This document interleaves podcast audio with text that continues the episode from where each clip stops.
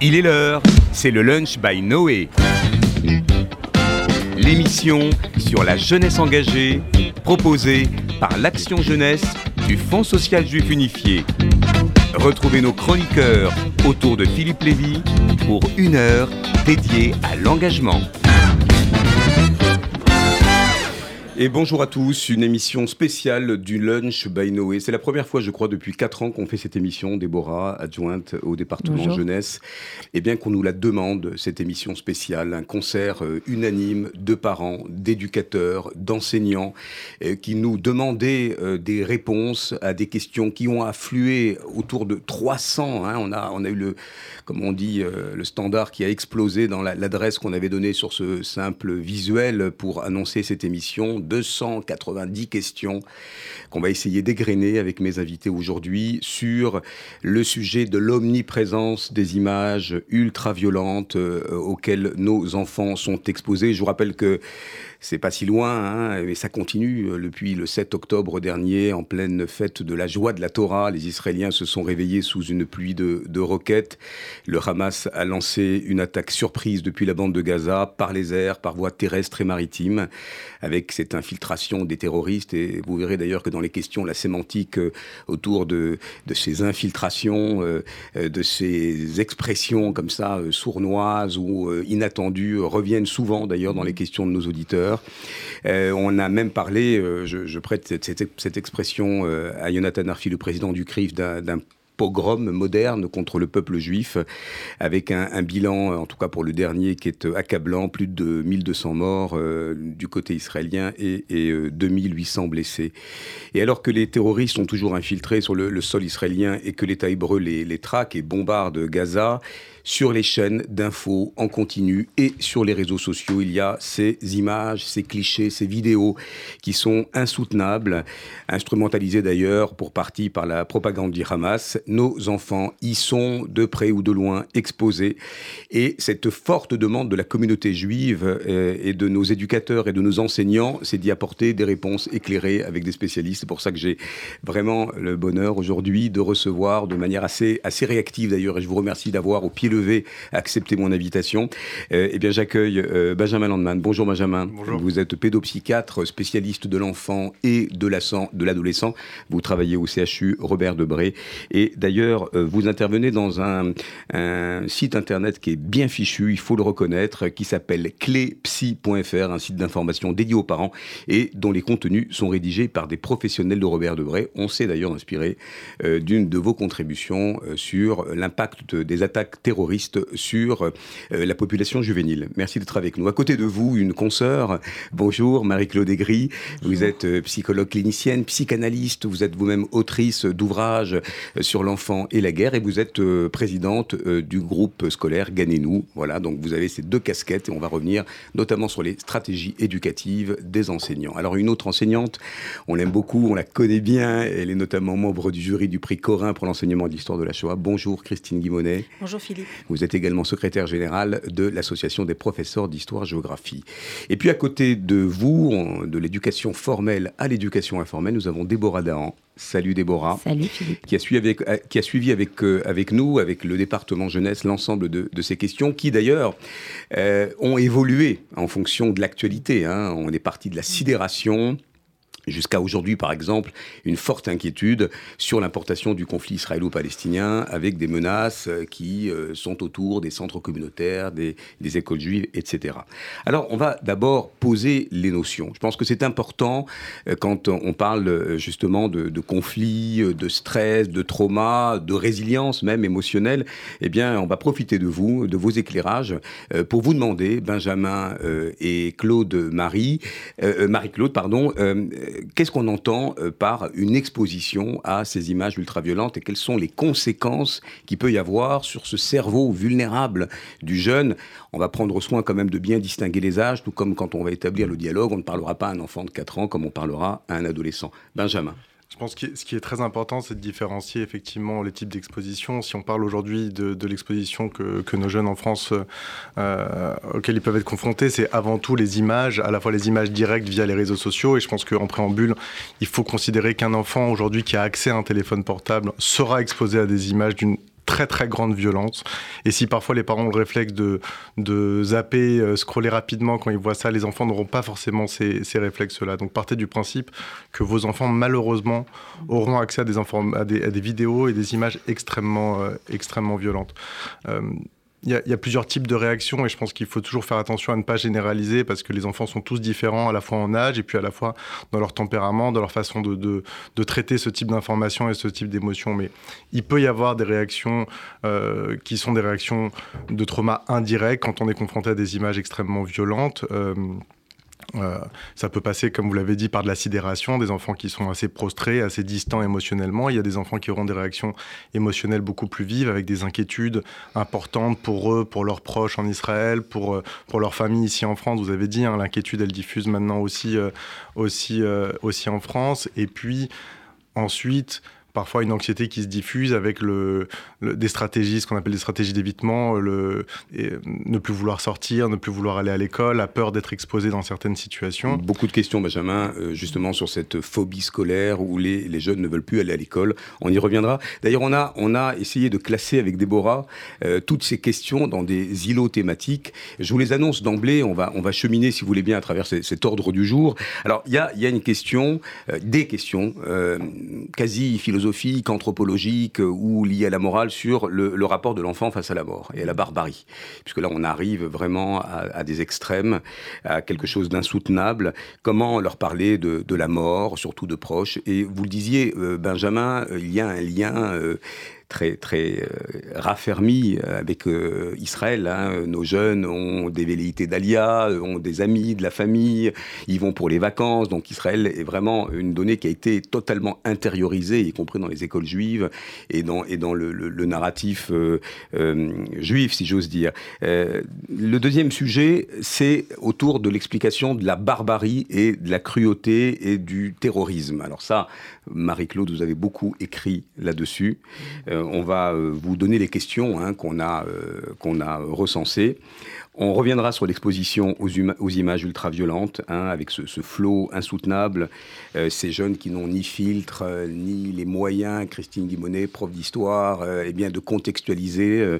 et puis, on reparlera de ce sentiment d'insécurité, puisque là, une des conséquences, c'est de ne plus vouloir sortir, ou c'est peut-être dans un vent de panique euh, ben, euh, faire enfler une rumeur, euh, le Hamas viendrait ravir les enfants au sortir des écoles publiques ou juives. On a eu beaucoup cette question et on voit quelques d'ailleurs quelques WhatsApp, quelques voilà quelques messages qui hum, dérivent là-dessus.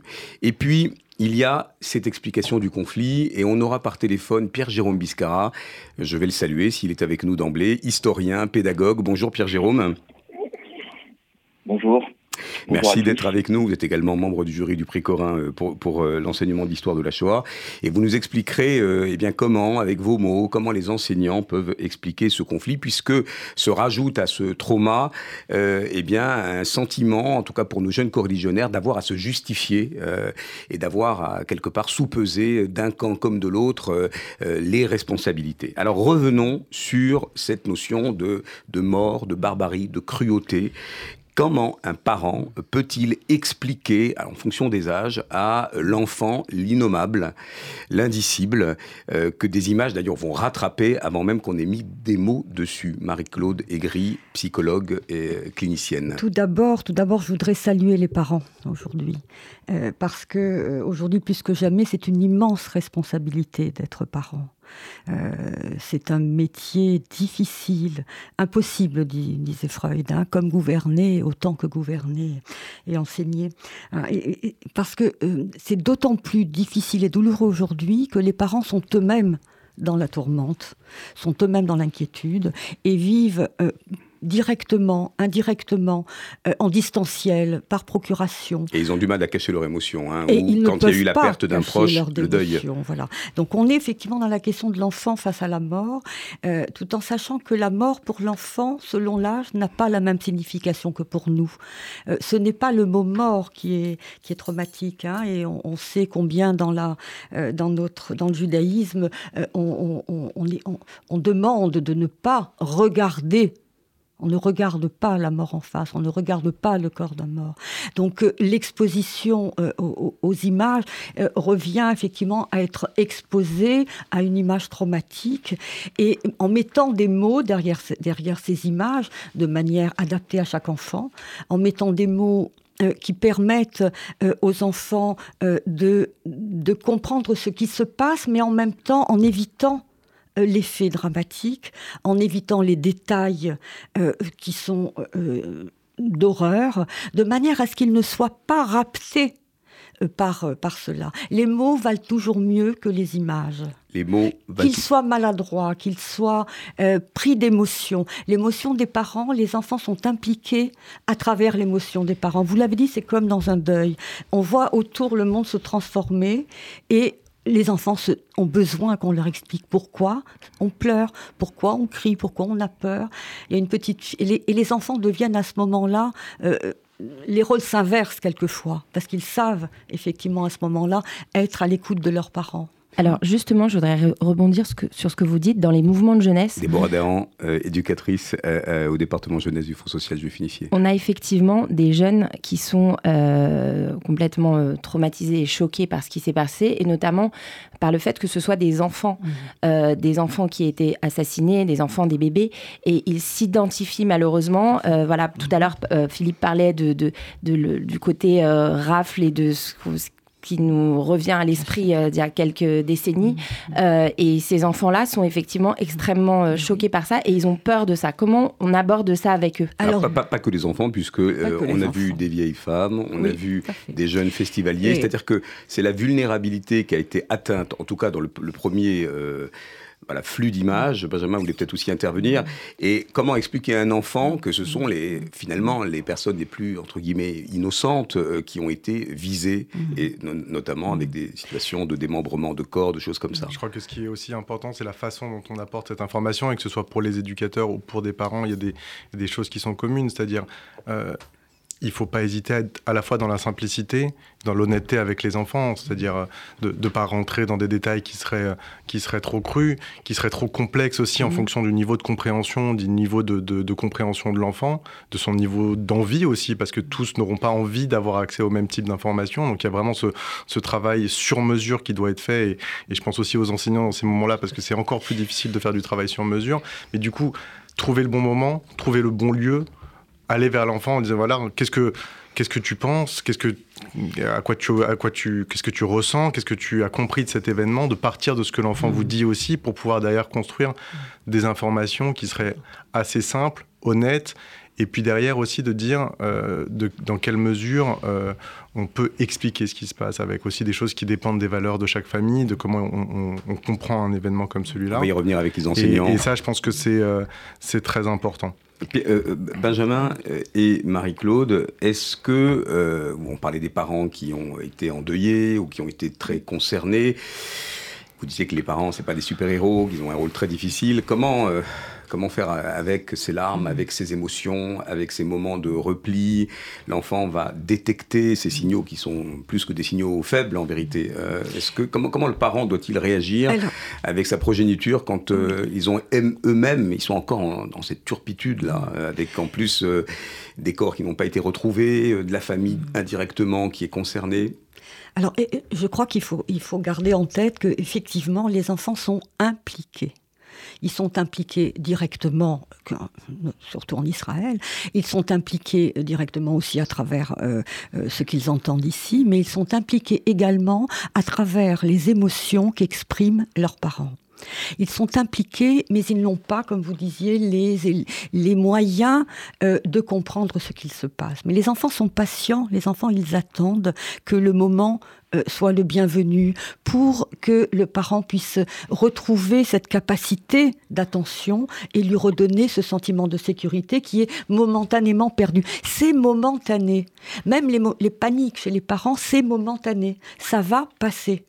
La mort, c'est injuste, mais en même temps, la mort, euh, pour l'enfant comme pour, comme pour nous, euh, c'est ce qui va se passer après, quand la vie va reprendre le dessus. Et les parents, euh, peuvent avoir des mots, comme vous disiez effectivement, simplement à leur manière pour pouvoir euh, garder une fenêtre ouverte sur la vie qui va prendre le dessus. Je vous donnerai juste une toute petite anecdote. J'ai rencontré par hasard un petit garçon, je, vais l'appeler Raïm, et il me dit, euh, c'est la guerre, c'est la guerre, c'est la guerre, ils vont détruire le mur. Oh, je dis, un mur, c'est solide, tu sais, ça fait 2000 ans, il reste ce mur, donc euh, il y a les oiseaux qui les gardent, si on ne peut pas les prier. Il me dit, non, c'est pas solide, il faut que je sois là, et il faut que je sauve le mur de la destruction. Euh, sa mère arrive et me dit, je ne lui ai pas encore parlé de la guerre, parce que je pensais qu'il fallait le protéger. Hein. voilà. et, cet enfant disait, maintenant je vais avoir des cauchemars. Je crois qu'on vit un cauchemar et que les parents euh, euh, vivent un cauchemar aussi euh, et, qu'il y a des moyens sur le voilà pas seulement les mots mais également la présence la, la tendresse les, câlins les doudous enfin tout ce que l'on a à notre disposition pour redonner de l'humanité dans la vie des familles. Alors de l'humanité de l'humanité on en parle beaucoup en ce moment puisqu'on a parlé de pogrom moderne puisqu'on revient sur les temps les plus sombres de l'histoire. Christine Guimonet vous êtes enseignante. Je ne peux pas ne pas vous poser cette question autour de, de ce d'ailleurs qui est en train de, changer. On parle de paliers supplémentaires dans la barbarie. Euh, l'éditorialiste Alain Franchon décrivait dans, Le Monde une, euh, dans le, gamme, je cite, dans la gamme du terrorisme de masse, le Hamas a déchaîné contre une population civile une barbarie singulière. Il veut qu'on nomme les choses. Euh, quand on est lycéen, qu'on est à ces manuels d'histoire et, et bien qu'on aborde cette actualité-là, comment l'enseignant, lui, se positionne. On essaie de faire sortir les gens du bois le Hamas terroriste ou expliquer euh, euh, voilà, si les armes sont proportionnées. Est-ce que vous êtes déjà, vous, confronté euh, dans vos classes à ces questions de la part de, lycéens?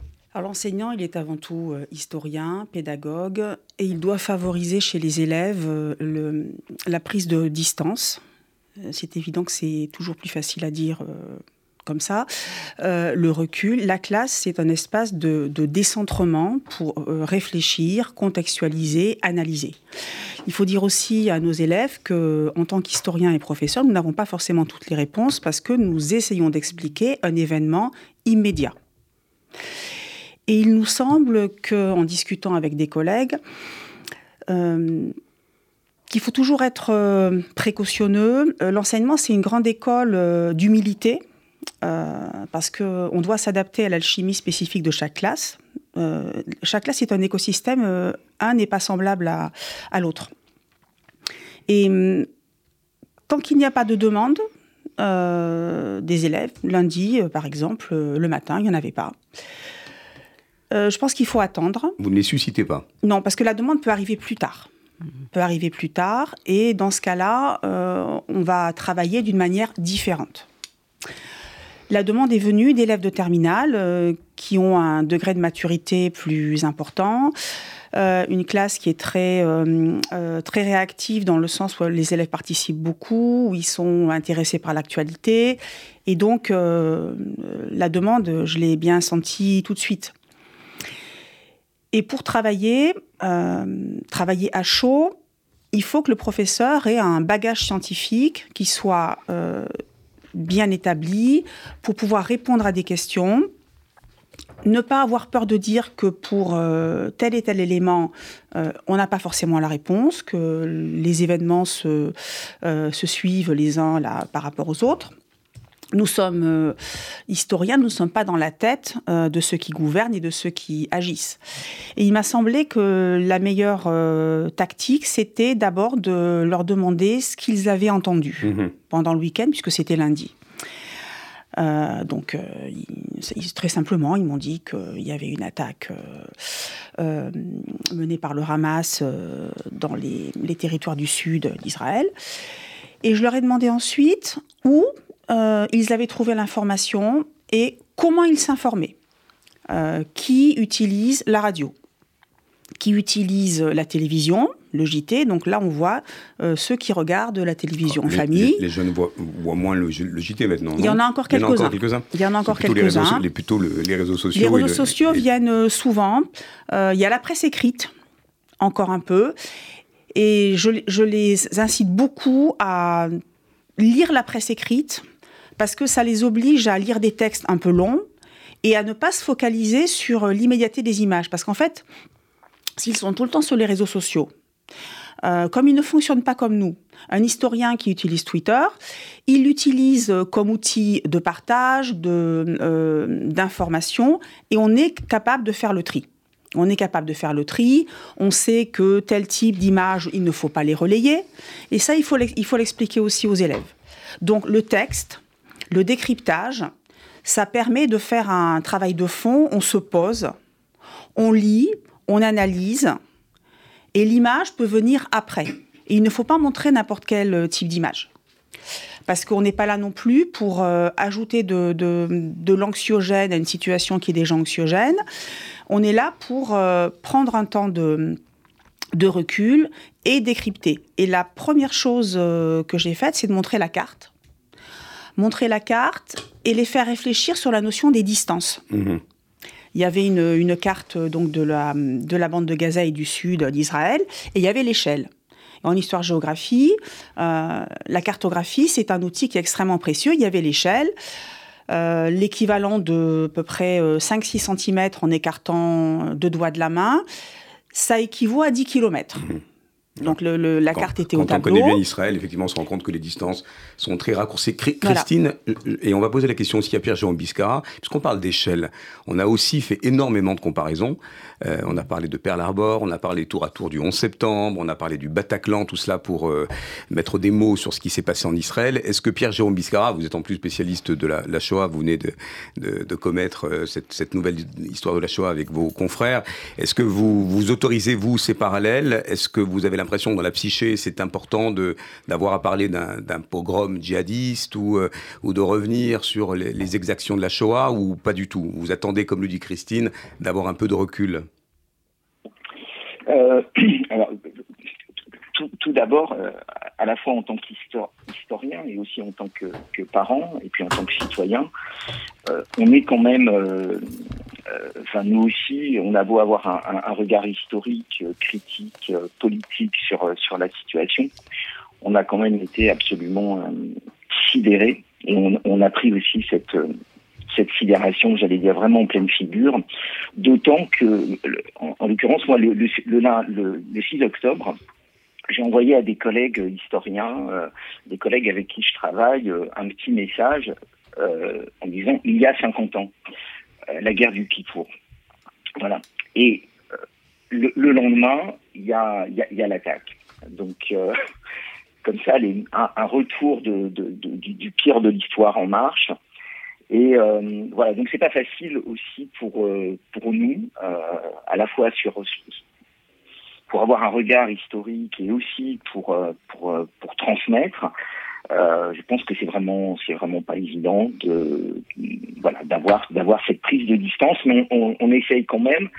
Je, moi, je pense pas du tout qu'on soit euh, justement sur une forme de guerre conventionnelle entre guillemets, sur Pearl Harbor. Euh, et, et, on peut reprendre effectivement les mots de Camus, c'est-à-dire que mal nommé chose s'est ajouté euh, au désordre du monde. Et en l'occurrence, je pense que dans ce type de conflit, avec le regard de l'histoire, mais aussi de ce qu'on a présentement et de ce que l'on de ce que l'on sait, euh, il faut euh, commencer par bien nommer les choses. Il y a des victimes, euh, il y a des agresseurs, des assassins, et en l'occurrence, il faut les nommer. C'est le Hamas. Il faut dire que donc le Hamas, c'est un mouvement terroriste.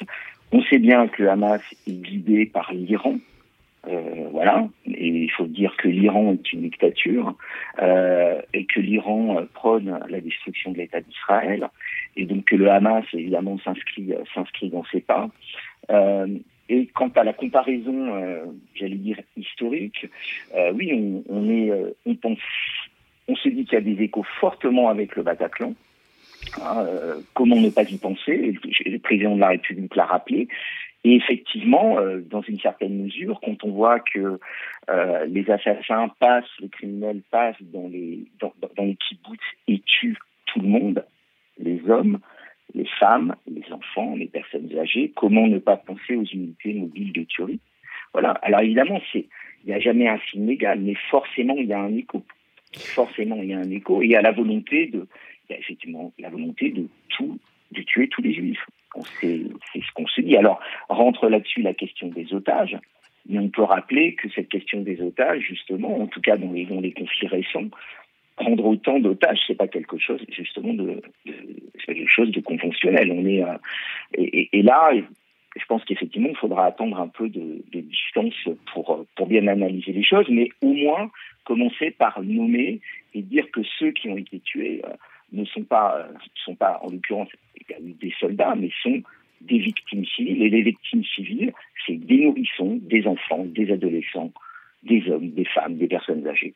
Alors, Pierre Jérôme, vous, dites euh, qu'on est venu tuer des juifs, et c'est vrai que quand on, lit ce que le Hamas a revendiqué, euh, c'est moins les Israéliens que le juif. Comment, Marie-Claude, euh, Benjamin Landman, eh bien, parler de ce fait à ces enfants juifs qui vont se retrouver craintifs, stigmatisés? Comment leur parler de l'antisémitisme et de la haine anti-juive sans les rendre paranoïaques, sans les traumatiser Alors que certains, on le voit dans beaucoup de questions, se sentent des, des, cibles toutes désignées. Donc là, on reparle de la haine anti-juive qui, qui revient à l'ordre du jour de manière explosive, c'est le cas de le dire.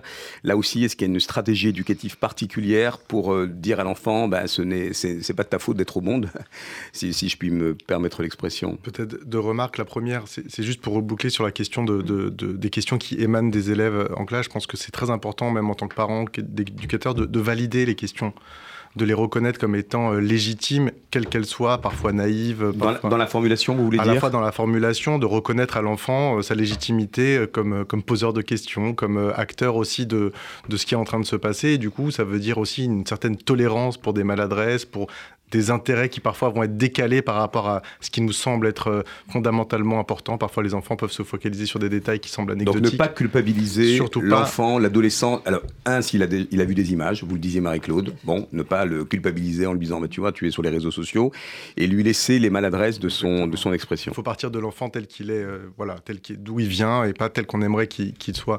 Et, et, la deuxième, c'est... Sur la stigmatisation. Exactement. Et la deuxième, ça, sur cette partie-là, je laisserai Marie-Claude de plus développer, mais l'idée, c'est quand même de redonner à vos enfants le sentiment d'être en capacité d'agir de dire voilà, on, participe, on est acteur de ce qui se passe. Alors parfois, vous parliez de, est-ce qu'il faut sombrer dans la paranoïa? Je crois pas. Il faut trouver une espèce de ligne de crête qui est difficile, mais il faut pas hésiter aussi à donner à vos enfants des conduites à tenir. Ils sont pas complètement naïfs quand ils ont peur. Ils savent que ce climat, il est basé sur des choses qui sont réelles, sur des menaces qui sont existantes. À la fois, la contextualisation, elle est importante parce qu'il faut aider à trouver la bonne mesure. Et ça, on a beaucoup d'études qui viennent d'ailleurs d'Israël sur comment parler des risques aux enfants. Et on sait que essayer de trouver la bonne solution, la bonne évaluation des risques réels, les proportions, même si parfois ça semble complètement euh, euh, froid et, clinique, mais c'est important de redonner aux enfants un sens du risque, euh, de leur donner des solutions, des réflexions à avoir sur une conduite à tenir, qu'est-ce qui se passe si jamais, voilà, tu sais comment tu pourrais être préparé si jamais ça, ça arrivait, sans en faire une, un leitmotiv permanent, mais il faut que les enfants soient à la fois reconnus dans leurs craintes et qu'ils aient des outils pour y répondre et puis trouver la bonne cette résilience émotionnelle. Est-ce que, est que l'enfant en est euh, instinctivement doté? C'est-à-dire que est-ce qu'il va cristalliser? On a parlé d'images insoutenables. On ne va pas faire, l'article ici. Je crois que on les a tous en tête. Est-ce qu'il y a une, rémanence, une empreinte, et à quel moment elle se, elle se dissipe? Euh, Mais à vous entendre, Benjamin, euh, il faut reprendre le contrôle. Et, et quels seraient, voilà, quelques de noms, quelques conseils aux parents qui nous entendent quand même pour là on est sur une démarche plus vertueuse qui le décentre de ces de ces images un peu obsessionnel, Marie-Claude C'est très important ce que, vous relevez là. Euh, c'est-à-dire que les enfants euh, ont des ressources, les adolescents ont des ressources. Ils passent, comme vous le disiez, par des étapes, euh, comme nous, par la sidération, par de la panique, par de, des propos de vengeance, par de la colère. Et, tout ça, c'est légitime. Ce sont des mots dire qu'il s'emporte avec des mots. Et ça, effectivement, il faut pouvoir l'entendre. C'est intéressant, le, le, Am Israël qu'on a entendu dans la ben manifestation, qui littéralement veut dire que le, peuple ben d'Israël vive. Voilà, on l'a entendu avec, euh, avec souvent pas mal de véhémence. Et vous parlez de vengeance, et c'est vrai qu'on a pu entendre ici ou là des, des paroles euh, en disant bah, ça y est, maintenant c'est notre tour. Est-ce que ça, c'est, vous nous dites que c'est sain finalement? Mais oui, parce que euh, en même temps, qu'est-ce que c'est que la vengeance dans les mots? euh, c'est de pouvoir réagir. Ce que vous disiez, de ne pas rester passif et sidéré face à ce qui se passe. C'est une révolte. C'est une, c'est une révolte avec les, dans le moment. Hein, c'est pas, c'est pas un appel à. Et, d'autre part, pour revenir à la question de l'identification, les enfants quand ils voient des images, les adolescents quand ils voient des images, les enfants quand ils entendent, ils sont ce qu'ils voient. Mhm. Ils mhm. s'identifient à ce qu'ils voient. Hein. Euh, alors on va, on va détourner ces identifications. Pour les plus jeunes, euh, on va pas hésiter à raconter des histoires où les questions, euh, à travers des animaux, à travers des contes. Hein. on, sait combien que c'est peuplé effectivement de, de pertes, d'abandon, de morts. Hein. mais c'est comme ça contrôlé par, par les histoires. Les adolescents ils lisent des mangas. Les mangas, qu'est-ce oui, que c'est vrai qu'ils sont exposés bah, à, beaucoup de violences, mais, mais, qui est symbolisé, qui passe par le symbolique. Donc on revient sur le symbolique. La plupart des mangas, les héros, des fois, je dis à mes petits-fils, mais écoutez, ils sont tous orphelins. Euh, ils ont, voilà. La plupart des héros sont orphelins. C'est pas tendre, hein. Hein, la littérature ah, bah de manga. Non. Et en même temps, euh, ils, ils, ont besoin. Ils sont pas fascinés par les mangas. Ils sont, euh, ils sont justement dans un récit. C'est un narratif qu'ils vont pouvoir mettre en parallèle avec avec ce qui les agite, ce qui les ce qui les anime les, plus petits, c'est de pouvoir leur laisser des temps de pause. Alors justement, voilà, justement on a beaucoup, beaucoup de, questions de mamans, de tout petits, euh, de 3-4 ans, euh, des enfants qui sont en Israël, mais aussi des enfants qui sont en France et qui sont et, les, parents, sont complètement euh, perdus, ne savent pas comment expliquer ce conflit euh, à cette tranche d'âge, parce qu'on voit que pour les bébés, on a bien, compris qu'il fallait les prendre dans les bras, qu'il fallait les câliner. Alors je dis pas qu'il faut pas câliner les enfants de 3-4 ans non plus, mais c'est vrai qu'il y a beaucoup de films explicatifs aussi pour les plus grands, les 5-6 ans, qui savent ce que c'est qu'une carte d'Israël, qui savent ce que c'est que euh, des, missiles, des bombes, etc. Mais pour des petits de 3-4 ans, on entend la sirène soudainement, il faut aller se, cacher. Comment on explique ça à un petit on n'explique pas à un petit, parce que d'abord, on n'a pas d'explication. Hein. on n'a pas d'explication à ce qui nous dépasse. Hein.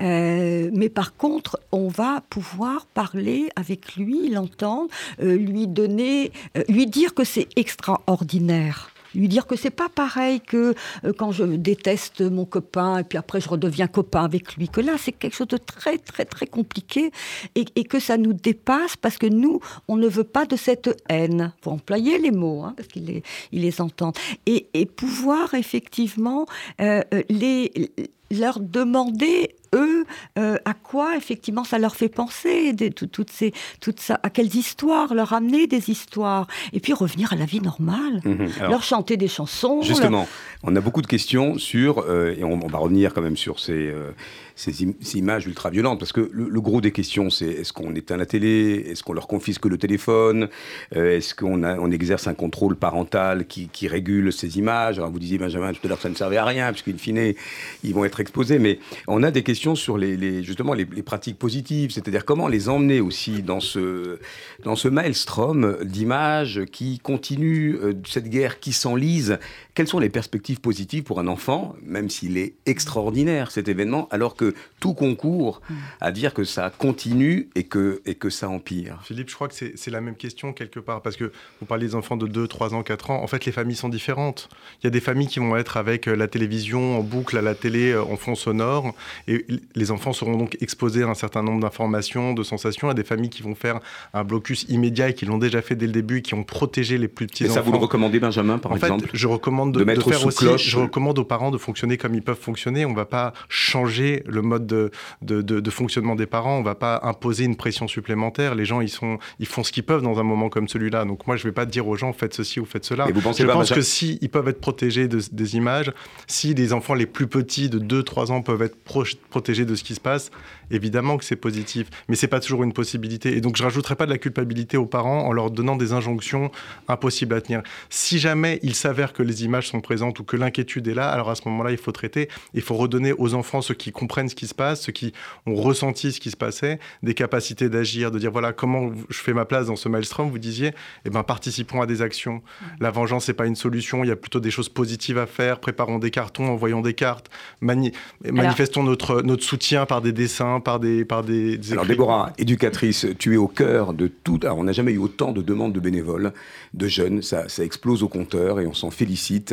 Euh, qui veulent aider, euh, qui veulent aussi faire euh, des appels de de, courtoisie, enfin, à des personnes qui sont effectivement inquiètes, à rassurer. Ça, c'est extraordinaire hein, pour notre jeunesse. Elle est, elle est vraiment présente à ce rendez-vous-là. Toi, tu es au cœur de l'ensemble des activités, des initiatives des mouvements de jeunesse, et ça bat son plein. Tu peux nous dire un petit peu comment ça se passe dans les mouvements de jeunesse en ce moment? Alors, depuis ce week-end, on a énormément de, d'échanges avec les directeurs des mouvements de jeunesse, des 26 associations qui sont fédérées par Noé, qui, qui représentent toute la mosaïque des mouvements de jeunesse de la communauté juive de France. Et euh, le mot d'ordre, c'est effectivement d'accueillir la parole. On a euh, de nombreuses activités. Donc au départ, euh, les mouvements de jeunesse nous questionnaient sur le fait de se rassembler, sur le fait de faire des choses avec les jeunes.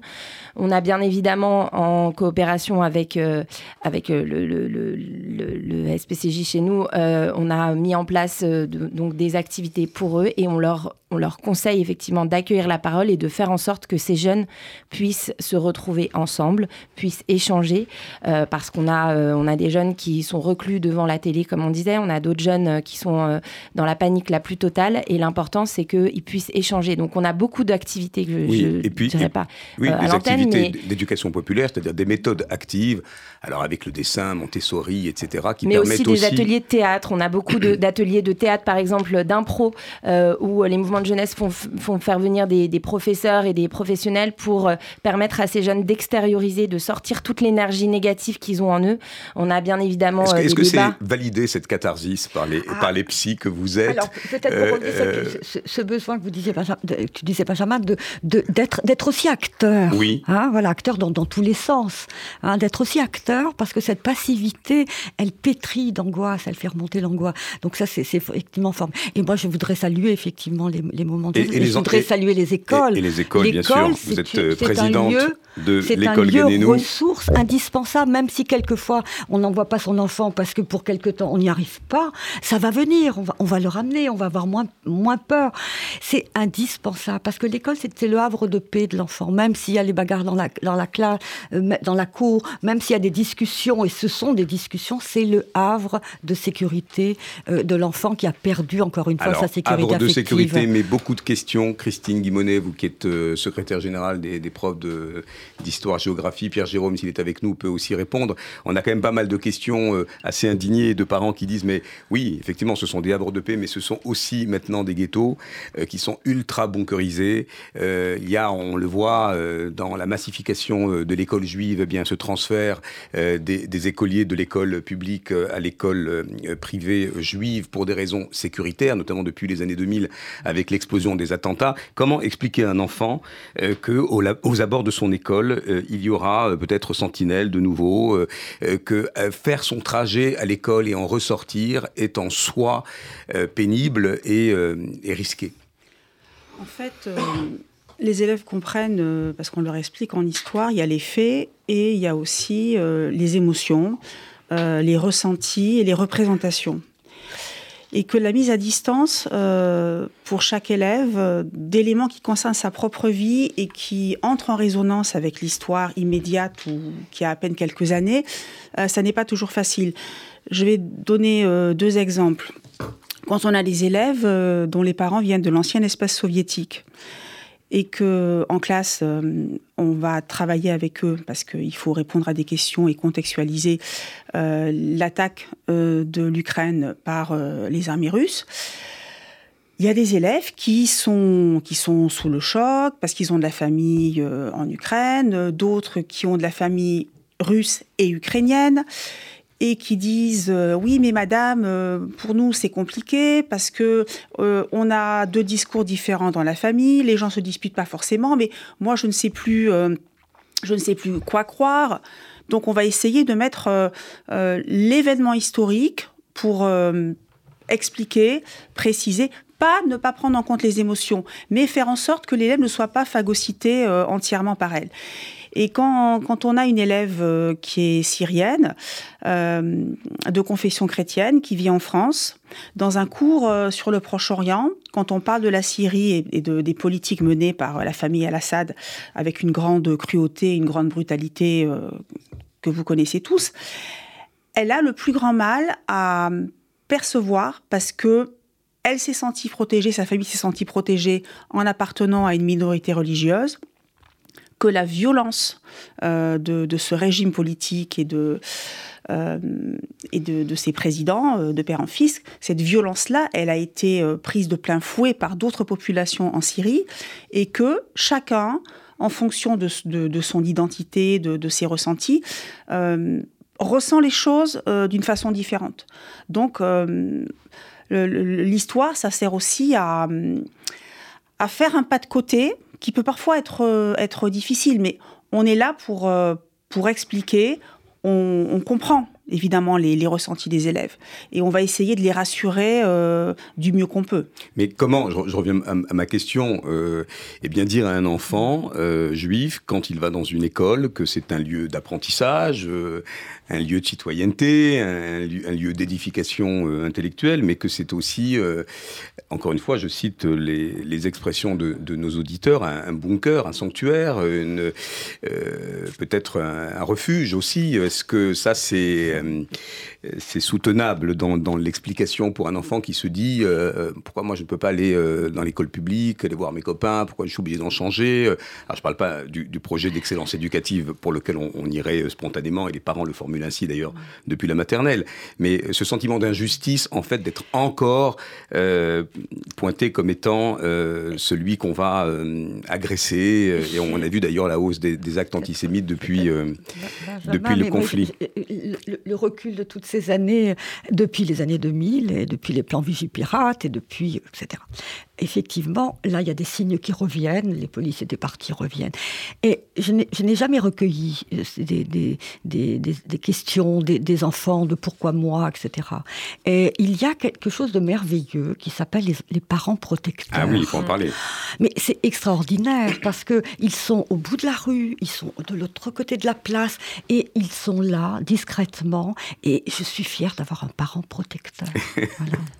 Benjamin, euh, on va continuer sur, les questions. Euh, on va donner quand même, sans donner de tips ou de recettes immédiates. Hein, vous l'avez dit d'ailleurs, chaque parent fait avec les moyens du bord, avec son bon sens qui, euh, dit-on, est communément partagé, euh, voilà, pour reprendre l'expression de Descartes.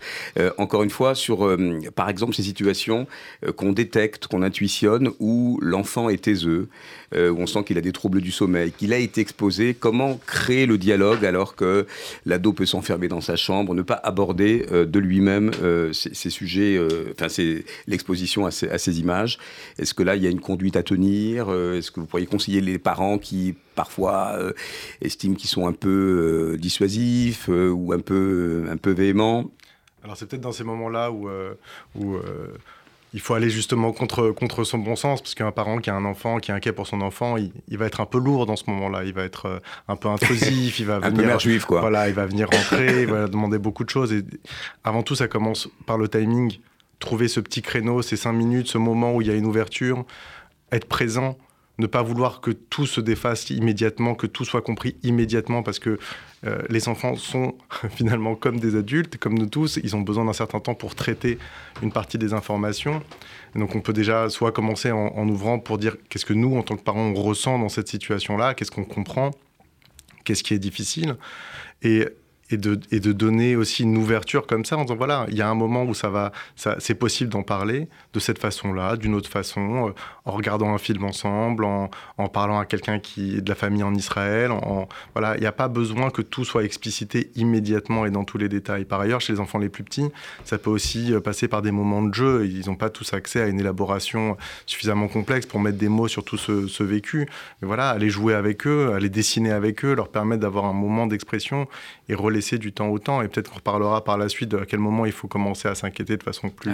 C'était ma question, puisqu'on a beaucoup de questions sur euh, la fréquentation euh, d'un professionnel de santé mentale. À quel moment euh, on décide d'aller en consultation Quels sont les signes qui peuvent alerter Quand bien même on aurait établi le dialogue avec l'enfant qui aurait à choper, dites-nous si là on a des auditeurs qui s'inquiètent vraiment pour leurs enfants est-ce qu'il y a des signes L'enjeu, les signes, c'est quand finalement ça prend trop de place, quand ça a un impact sur le fonctionnement global. Là encore, on est vraiment dans la phase aiguë et comme vous dites, il y a aussi des raisons rationnelles de ne pas emmener son enfant à l'école dans, les, dans les journées, ou en tout cas, c'est pas complètement hors norme dans la communauté dans les jours qui vont suivre, mais de façon générale, si on a l'impression que l'enfant ne dort plus, pas seulement une nuit, mais plusieurs nuits d'affilée, que vraiment le niveau d'inquiétude devient envahissant toute la journée, qu'il n'est plus du tout accessible à une forme de réassurance, que les moments qui pourraient être un peu légers dans la journée, parce que heureusement il y en a encore, euh, euh, justement comme disait Marie-Claude, par la mise en place de routines, toute cette régularité, si on n'arrive pas à la remettre en place parce que l'enfant exprime en permanence ses difficultés, là peut-être que c'est le signe de commencer à, à, à, se poser la question d'aller voir un professionnel de santé mentale. Parfois, ça peut aller juste aller prendre rendez-vous avec le pédiatre qui pourra faire un peu le point. Quand on a déjà euh, la chance d'avoir accès rapidement à un suivi psychologique, ça peut être aussi intéressant pour voilà, dire OK, où on en est. Euh, on en est, euh, est-ce qu'il y a besoin d'un accompagnement spécifique, est-ce qu'il y a besoin voilà, d'un espace de parole, est-ce qu'il y a besoin de stratégies plus spécifiques de la prise en charge du trauma. Mais, voilà, les signes, c'est vraiment le caractère à la fois envahissant et puis l'impact sur le fonctionnement quotidien de l'enfant. C'est ça les événements. J'arrive plus à travailler, j'arrive plus à étudier, j'arrive plus à dormir, j'arrive plus à manger. Euh, là aussi, les parents, je pense, font assez, euh, assez bien la différence entre un moment ponctuel, euh, commun, et puis une situation qui s'installe dans la durée. Alors, Christine, on va poser des questions qui fâchent hein, euh, sur le conflit euh, qui doit être expliqué, euh, puisqu'on a aussi beaucoup de questions, et, Pierre Jérôme est encore avec nous, sur cette pédagogie du conflit, puisqu'on a des questions de parents qui nous disent que, je cite, en tout cas dans l'école publique, ma fille s'est faite interpeller par un camarade qui l'a signé dans le camp je cite, des assassins d'enfants palestiniens et que, Dixit, cela faisait un point partout. Euh, on a euh, aussi euh, des questionnements de parents qui nous disent, je cite, je sais que ça va vous, ça va vous révolter, Christine, nos enseignants, nos éducateurs, sont-ils assez formés pour remettre les pendules à l'heure et rappeler que le Hamas est une organisation terroriste et non un mouvement de résistance? D'autres questions, s'ils sont la cible d'insultes ou d'injures caractère antisioniste Doit-on leur conseiller d'aller tout de suite voir euh, le professeur euh, ou le proviseur? Voilà, beaucoup de questions autour de cette prise en charge éducative au sein euh, de l'éducation nationale. Alors tout dépend évidemment des établissements dans lesquels les professeurs travaillent. Mais en histoire, il y a un programme avec des thèmes, avec des chapitres, avec des notions, avec des concepts. Et le programme, euh, c'est un programme national et on, le fait euh, comme on doit faire un cours d'histoire, euh, sourcé, contextualisé. le professeur n'est pas là pour faire un débat pour ou contre entre les élèves. Hein. on n'est pas là pour montrer une vision manichéenne de l'histoire. Il n'y a pas les bons et les méchants. C'est pas comme ça que ça fonctionne. mais c'est important de rappeler qu'un professeur, donc un fonctionnaire de l'État, n'est pas partisan et n'a pas à, laisser transparaître bah, ses opinions politiques. ça va mieux en disant. on est on est agent de l'État, donc on a une neutralité à tous les niveaux. Euh, ce qui ne veut pas dire que lorsqu'on va faire des, explications euh, sur le politique, le religieux, on s'interdit d'en parler, puisque c'est dans les programmes. Euh, mais ce qui est important, c'est de, comme le, disait Pierre Jérôme, quand on explique les notions, les concepts, il faut mettre les bons mots sur les mots. Donc le terrorisme, ça s'explique. Lorsqu'on a une guerre armée contre armée, c'est une guerre conventionnelle, on travaille euh, ce qu'on appelle le concept de guerre asymétrique. Bon, et les, en fait, les civils euh, sont toujours pris à partie pendant les conflits. Si on prend la guerre en Ukraine, euh, l'armée russe s'est attaquée, aux, civils et ça, générait une très forte anxiété chez les élèves que nous avons d'origine ukrainienne, qui, qui, étaient très, très stressés par rapport à ce que la famille pouvait vivre sur place. Donc, euh, le terrorisme, euh, ça s'explique. Euh, le corps enseignant en français, on, on, avait un article du Monde euh, qui relatait qu'à Harvard, euh, étudiants et professeurs se déchiraient au sujet de l'attaque du Hamas en Israël euh, et que le régime d'apartheid était revenu sur voilà, la table en termes de discussion. Mais l'école publique, c'est pas Harvard. L'école publique, c'est pas Harvard. l'école publique, ça ne fonctionne pas avec des associations d'étudiants. donc, on, on, a les cours d'histoire, les cours de spécialité à GGSP, et c'est dans ce cadre-là qu'on travaille sur le Proche-Orient et le les guerres israélo-arabes et le conflit israélo-palestinien. Donc quand on a euh, une attaque avec euh, ce mouvement terroriste euh, qui est le Hamas, parce que le Hamas, ça s'explique aussi ce que c'est. Bon, euh, c'est pas un État, c'est un mouvement avec une idéologie, avec une charte, avec des modes opératoires. Et là, donc, c'est un, massacre de masse à une certaine échelle, donc ça s'explique. C'est un massacre de masse mené par un, par un mouvement terroriste. Ça n'est pas une, action militaire dans une guerre conventionnelle où on va attaquer une armée. Pierre-Jérôme Biscara, vous êtes avec nous, historien, euh, spécialiste de la Shoah et pédagogue. Est-ce que vous avez une, remarque sur ces questions euh, de parents qui, en fait, appellent à une forme de, neutralité euh, et à une responsabilité du, corps enseignant ou de la communauté éducative sur ces sujets qui vont sans doute concerner davantage les adolescents qui commencent à rentrer dans les, dans les faits historiques? Alors oui, mais moi je, pense surtout, j'ose quand même imaginer que la majorité des, professeurs d'histoire euh, euh, ont un regard, euh, j'allais dire, au plus près de l'objectif objectif, on va dire, sur ces, sur, ces questions-là. Moi, je vois le danger surtout, effectivement, entre, dans un lycée ou dans un collège, entre un groupe d'élèves et un autre groupe d'élèves se déchirant sur le sujet. Peut-être qu'on peut rappeler à la fois en tant qu'enseignant, mais aussi en tant que parent, c'est que l'antisémitisme en France, c'est un délit que les, que les insultes antisémites sont des délits, que les actes antisémites sont des délits, et que c'est quand même important de le, c'est important de le rappeler. C'est aussi important de rappeler que s'il y a eu une histoire de l'antisémitisme, on pense à l'affaire Dreyfus, on mhm. pense au régime de Vichy, euh, bah parfois les, les républicains l'ont porté contre les antisémites.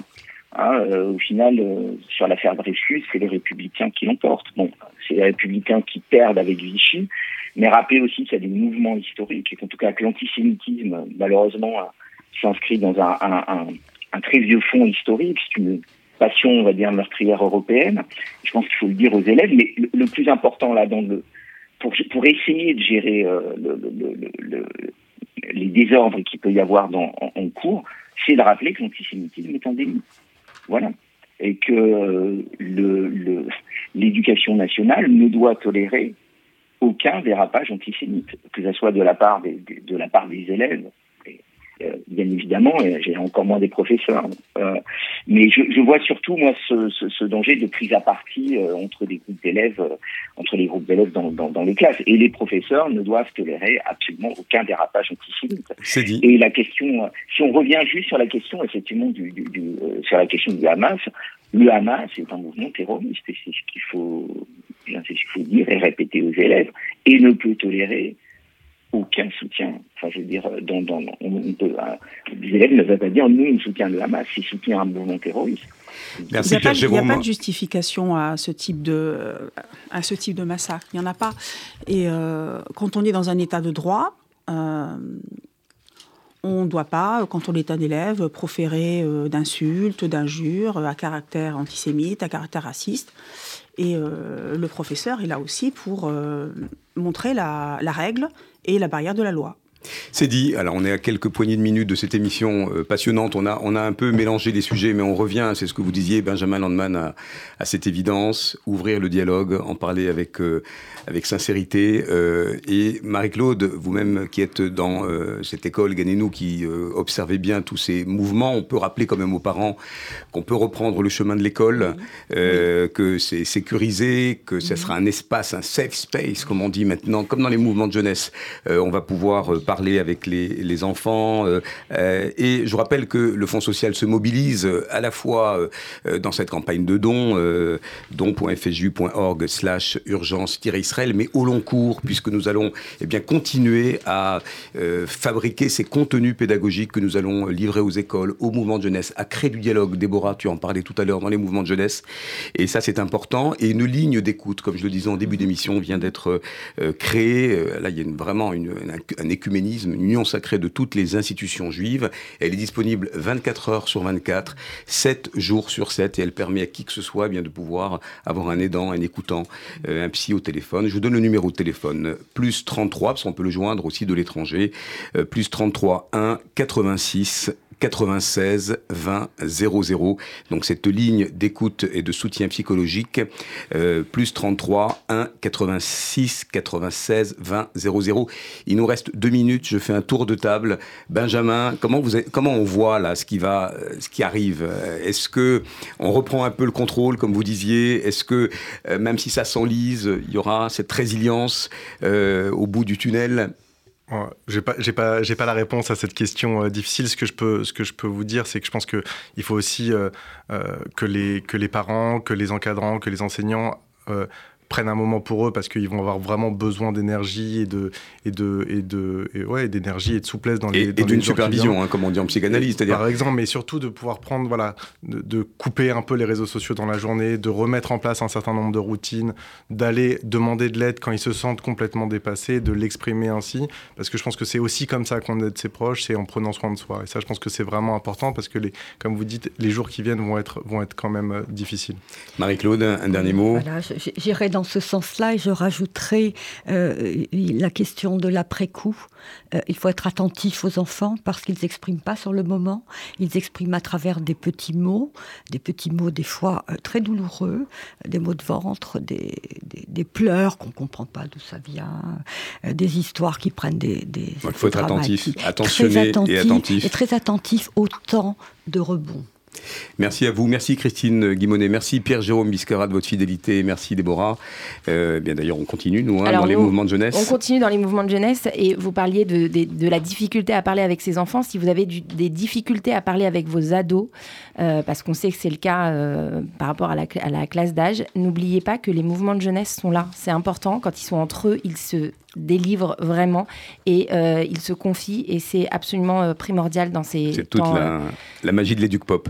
Voilà, cette émission touche à son terme. On vous invite à la, podcaster euh, largue à manu. Allez-y, c'est un, un, vrai petit moment d'explication. Et puis on continuera encore une fois sur cette antenne et au Fonds social juif unifié, eh bien à expliquer, à décrypter. C'est pour ça qu'on a besoin que les psys, les enseignants et les éducateurs se rencontrent. En tout cas, le lunch, là, vous l'a démontré aujourd'hui. À très bientôt et vous continuez sur l'antenne de RCJ.